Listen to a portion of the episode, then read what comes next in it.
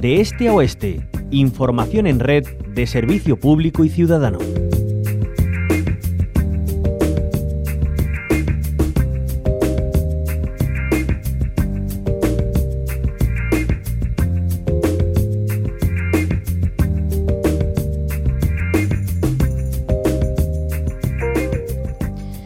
Andalucía se encamina a una transformación digital imparable. Así lo decía el consejero de la Presidencia Interior, Diálogo Social y Simplificación Administrativa, Antonio Sanz, en la rueda de prensa posterior al Consejo de Gobierno de este martes, donde se aprobaba la Estrategia Andaluza de Ciberseguridad 2022-2025. Con ella, según el consejero, se da un paso decisivo en torno a la protección y la seguridad, para lo que se contempla una inversión de mil millones de euros de aquí a 2027. Una de las medidas estrella que contempla es la puesta en marcha en pocos meses, según Antonio Sanz, del nuevo Centro de Ciberseguridad de Andalucía con una envolvente de 60 millones de euros. Para el titular de presidencia, este se va a convertir en referente en Europa en esta materia y que va a servir no solo a la Junta, sino a toda la sociedad andaluza. En muy pocos meses estará en marcha el, nuevo centro de ciberseguridad de Andalucía, que con una inversión de 60 millones en los próximos tres años va a convertirse en un centro referente en Europa en materia de ciberseguridad, que además abriremos a la a capacidad de servir al conjunto no solo de la Administración Pública de la Junta de Andalucía, sino de otras entidades e instituciones como ayuntamientos, diputaciones, universidades.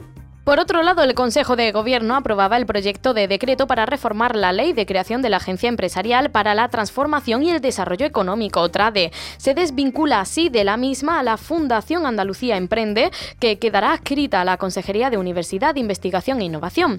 Para el portavoz del Gobierno Autonómico, Ramón Fernández Pacheco, el objetivo de esta agencia es la creación de empleo y riqueza.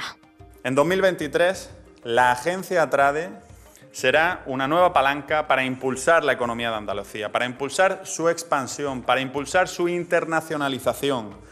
Será clave en la atracción de inversión exterior, racionalizando también el funcionamiento de la Administración pública. En definitiva, esta nueva agencia pretende crear empleo y riqueza, que por otra parte es la mayor de las obsesiones de este Gobierno Asuntos eh, del último Consejo de Gobierno que aprobaba además la propuesta de nombramiento del ex vicepresidente de la Junta de Andalucía, Juan Marín, como presidente del Consejo Económico y Social de Andalucía. Se trata de un órgano consultivo que depende de la Consejería de Empleo, Empresa y Trabajo Autónomo y en él hay representantes de empresarios, sindicatos, consumidores, ayuntamientos y universidades. Con su nuevo presidente tenemos el gusto de charlar esta mañana. Juan Marín, bienvenido a la Onda Local de Andalucía.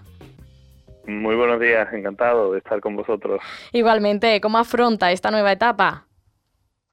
Bueno, con mucha ilusión, como siempre, yo creo que cualquier proyecto nuevo, cualquier reto que se te plantea en la vida, pues hay que afrontarlo con muchas ganas, mucha ilusión y sobre todo intentando hacer muy bien un trabajo que es fundamental, puesto que dentro de lo que es el seno del Consejo Económico y Social, una de las responsabilidades máximas que tiene este órgano es precisamente los informes vinculantes para la aprobación de leyes o decretos de, de la comunidad autónoma. En ese aspecto, pues bueno, yo creo que mi experiencia puede servir sobre todo para que realmente podamos sacar adelante todo este trabajo con el máximo consenso posible con todas las organizaciones eh, que participan y todas las instituciones que participan en el Consejo Económico y Social de Andalucía y eso es lo que espero que estos próximos meses eh, especialmente eh, bueno pues podamos establecer todos los contactos necesarios para que realmente el trabajo se pueda hacer con eficacia y con agilidad. Eh, tal y como está la situación, señor Marín, ecos de la pandemia, inflación, muchos sectores productivos y negocios extenuados, eh, subida de tipos de interés, eh, ¿cuáles serán las primeras líneas en las que trabajará con los agentes sociales? decíamos también empresarios, la FAM, que también tiene representación en este consejo, para guiar al gobierno autonómico en su toma de decisiones. Bueno, nosotros estamos obligados también, en este caso, a realizar informes que tienen que ver fundamentalmente con con lo que puede ser el devenir de muchas situaciones que se pueden provocar en la, sociedad andaluza. En este aspecto, pues lógicamente, un análisis eh, objetivo, un análisis con la mayor eh, información posible por parte y la participación de todos los, los entes, pues nos puede permitir tomar buenas decisiones de cara al futuro. Esa labor de, de asesoramiento, de, de, apoyo a las decisiones que después van a conformar las políticas eh, sociales, las políticas económicas del gobierno, pues lógicamente tienen una importancia que yo creo que sin lugar a dudas sitúa al Consejo Económico y Social de Andalucía en una posición eh, privilegiada a la hora de poder participar, eh, digamos, de alguna forma o de una forma indirecta eh, de esas decisiones. Así que esa será la labor, ese análisis, esos informes que realmente nos permitan tomar decisiones en el futuro que mejoren la vida del conjunto de los andaluces. Juan Marín, ¿cuál ha sido el motivo para aceptar este cargo a pesar eh, de haber recibido numerosas ofertas? Así nos consta. bueno, tengo que confesar que en cierta manera ha sido ese compromiso con, con el presidente, con Juanma. Él me ha pedido que, que echara una mano en este, en este asunto y independientemente lógico de, de, que aprovechar esa experiencia que eh, yo he tenido a lo largo de estos últimos años, del conocimiento que tengo de cómo funcionan y, realmente las personas que dirigen entidades como los sindicatos, como la Confederación de Empresarios de Andalucía, las universidades, los consumidores o la propia Federación Andalucía de Municipios y Provincias, pues todo eso ha influido un poco a la hora de tomar esta decisión eh, cuando realmente, bueno, pues también te confieso que no entraba en, no entraba en mis planes. Había otros otros planes mucho más cercanos a, a lo que yo quería hacer, pero bueno, eh, he dicho que sí y evidentemente a partir de ahora pues estoy a full time para, para esta misión. ¿no? ¿Cuándo le notificaba al presidente su interés porque asumiera esta responsabilidad, Juan Marín?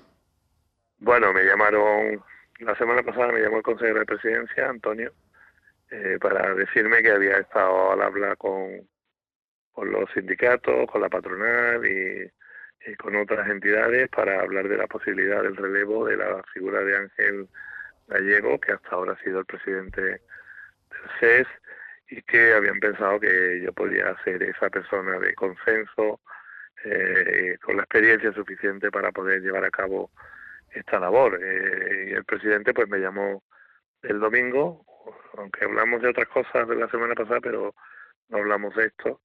Y me llamó el domingo por la noche y me dijo, oye, mira, que el martes quiero llevar a Consejo de Gobierno el nombramiento del presidente del CES y quiero que tú me des tu conformidad.